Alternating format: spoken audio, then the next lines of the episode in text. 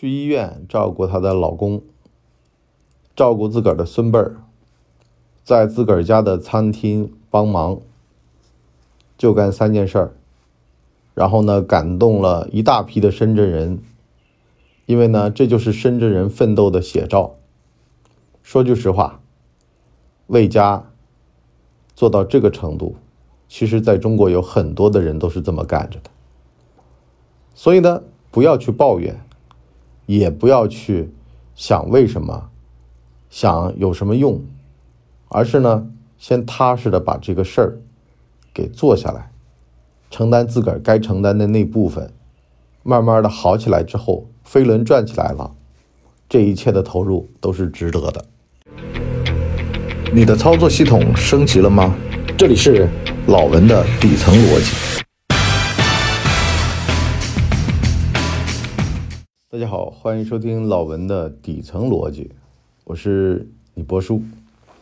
那么最近呢，有一个这个 深圳的啊确诊病例，他的流调的行踪轨迹呢，引起了当地人的共鸣。深圳啊，深圳人呢是出了名的勤奋啊，九九六。现在中国有两个九九六之都啊，一个在深圳，一个在杭州。深圳呢，这位大娘呢六十来岁了，完了呢送老伴儿去医院，自个儿去医院看病，没事儿呢就在自个儿家的楼下的餐馆帮忙干活，还得呢在自个儿家里面照顾小孩儿，反正呢给大家勾勒出一幅中年生活的这么一幅图景。话说呀，很多人都在那儿给他加油，说阿婆赶紧好起来。啊，它代表着一种奋斗精神。倒回二十多年前吧，当年的香港的狮子山下，也是这么一幅图景。就很多人啊，他的生活啊，就是赚钱养家，照顾家人。啊，你看嘛，像这个大娘就是老的，他自个儿老伴；小的家里的孙辈儿，啊，还有自个儿家的餐厅帮忙，是吧？就几乎没闲着。全都是在努力奋斗，啊，为了生活往前走。我这两天呢碰上点事儿，啊，就是家里的小孩儿啊学业的问题，就每天得盯着啊，因为在前段时间呢发现有所懈怠，我那真的是什么办法都没有，感觉到全身无力。我不知道各位家长啊有没有这种片刻啊，就是。接到老师的电话，或者是看到考卷上的这个内容，啊，或者是就是稍微松懈了一点点，然后呢，发现这个事情呢已经产生了质变，啊，比如说考卷答卷不认真，是吧？卷面成绩被拿走，就给你的感觉很无助。它不是一些成就是理解的原因，或者说他知不知道，而是。他无所谓，兜头一盆凉水从头上浇下来，怎么办呢？排除万难，摒除任何的所谓的邀约，或者是健身，或者什么，对于自己的要求降为零。我今天就坐这儿了，而且现在我现在录音的时间是早上的四点多，待会儿六点我就得给他们做饭，啊，就是把自己。尽可能所有的可能性全部干掉，我就陪你了，我就趴在你这件事儿上面了。大家有没有？说实话啊，就是当你想要尽力去维护的事情啊，自己会抽出时间的，时间它会长出来的。原先呢，我还想潇洒点儿啊，他在写作业的时候。我呢，弄个哑铃在旁边健身，后来发现完全不行。啊，就只要你稍微松懈点，马上这个懒惰劲儿就上来了。我们得承认啊，人是有惰性的，对吧？这样的话呢，才能往前走嘛。那么一些细节的抠啊，包括你坐在那儿的一些察言观色啊，完全都是这样的。所以呢，我就说啊，了不起啊！这个大娘啊，六十来岁了，还保持着这么旺盛的啊，对于周边事物的一些感受力啊，就是我要照顾老公，我要什么，就是整个奉献的精神啊。其实啊，人类一思考，上帝就发笑。好多人就爱思考，做的少，思考的多，想着我这么做是不是有意义？我这么做有没有用？想着想着就拧巴了。实际上呢，压根儿就不用想。如果真的很 worship 啊，真的很觉得这个事儿重要，压根儿就不用想，上就对了。老伴儿看病上就对了，孙辈要照顾上就对了。啊，因为呢，我以前呢还在思考这么一个问题啊，就是小孩读书嘛，谁带不是带呢？谁教不是教呢？可是呢，后来发现啊，这玩意儿责无旁贷，他没有办法的办法。就是你家里人都用过一遍了，都试过了，没有办法了，成绩就那样了。啊，最关键的二年级到三年级的坎儿上面了，那这个时间点如果不把它卡好，没机会了。自个儿混的不行，那还可以找个理由说。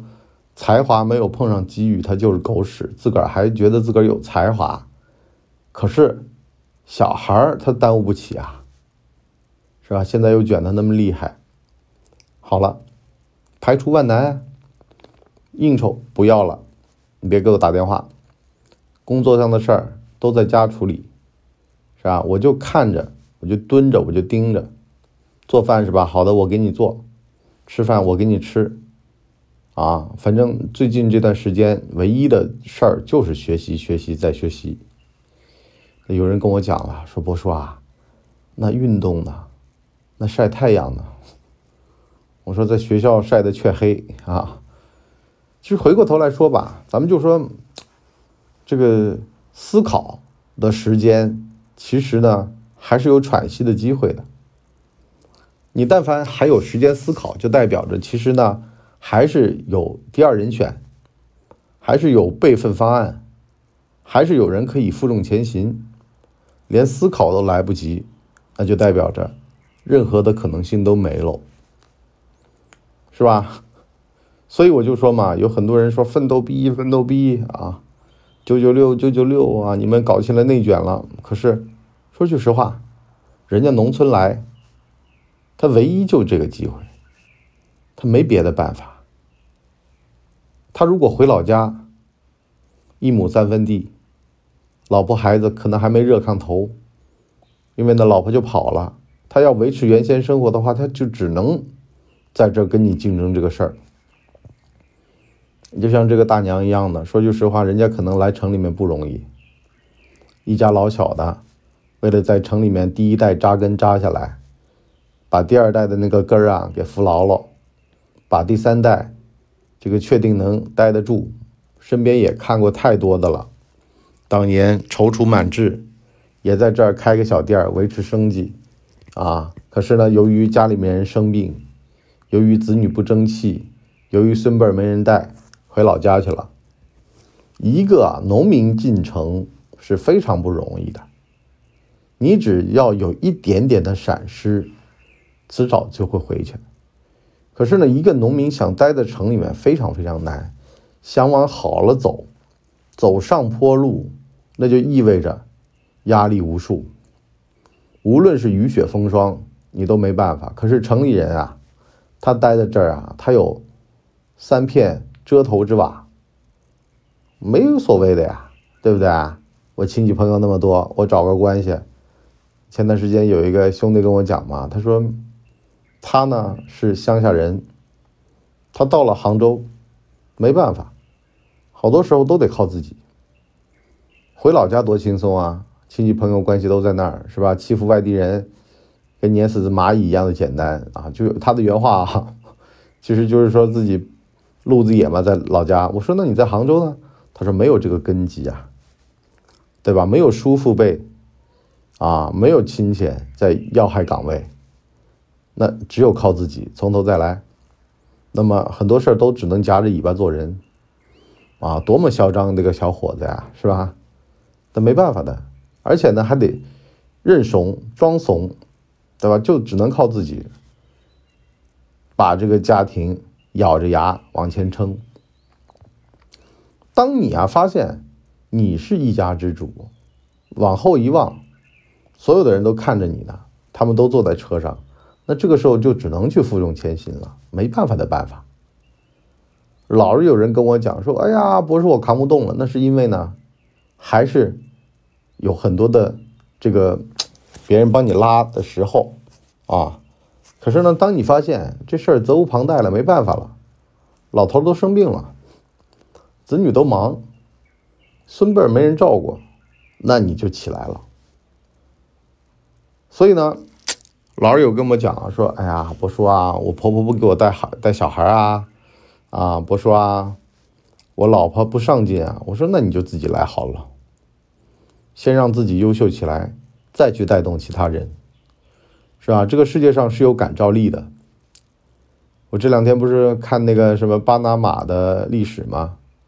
巴拿马的第一届的开国领导人，后来呢被他手下的一个人害死了。那个人后来当了总统，可是呢，那个人当了总统之后呢，他就由于上梁很正。导致到呢，巴拿马运河的这个权利啊，他就一直不敢放手，因为他知道前一任努力打下来的江山，他如果放手的话，那他就会成为民族的罪人。可是你往其他国家看，很多什么非洲的鼻屎小国，全都是这种啊，上梁不正下梁歪，开国君主就不是什么好东西。什么非洲三大恶人嘛，什么阿明啊，是吧？啊，就那些。还诞生了一个，就是刚果吧，喜欢穿着那种奢侈品服装的穷人的这么一种行为艺术，也是因为当地就是治理方面啊，就上梁不正下梁歪。所以呢，我们有的时候看问题啊，先把自个儿给做好啊，先把自个儿该做的做到，别见天的去思考。去张嘴去说说，哎呀，他们不努力呀，我带不动啊。往往呢，就像打王者荣耀一样的，凭什么要带动呢？自个儿先做到呀。你要是夸抓 Q 五杀，你看看你的队友还来不来神儿？他人啊，也是在一个环境里面长起来的，周围的人嗷嗷叫，啊，拼命的想要把这辆车往前拉，旁人也会受到感召。啊，你说少说点多做点啊，达成实际的这个势能的话呢，这个人就会被反应过来，说：“哎呀，我也得努力努力了，对不对？”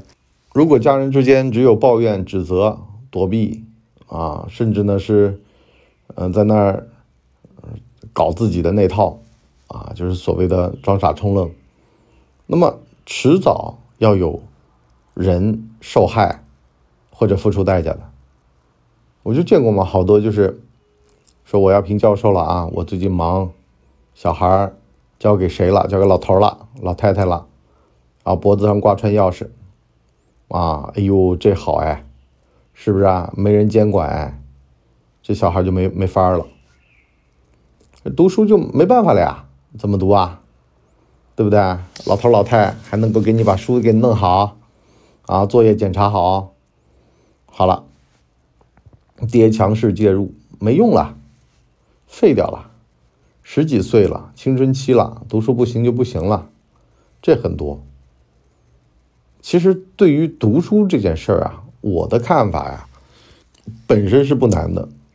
低年级就是一个习惯的培养，这习惯培养好了，每天就是干那么点儿，都无所谓。可是呢，你要一下子压下来说，嗯，今天读到十二点。读到流鼻血都没用，它吸收不进来，每天就是渗漏那么一点点。你今天渗漏的机会错过了就没用了，剩下的时间就睡觉运动了。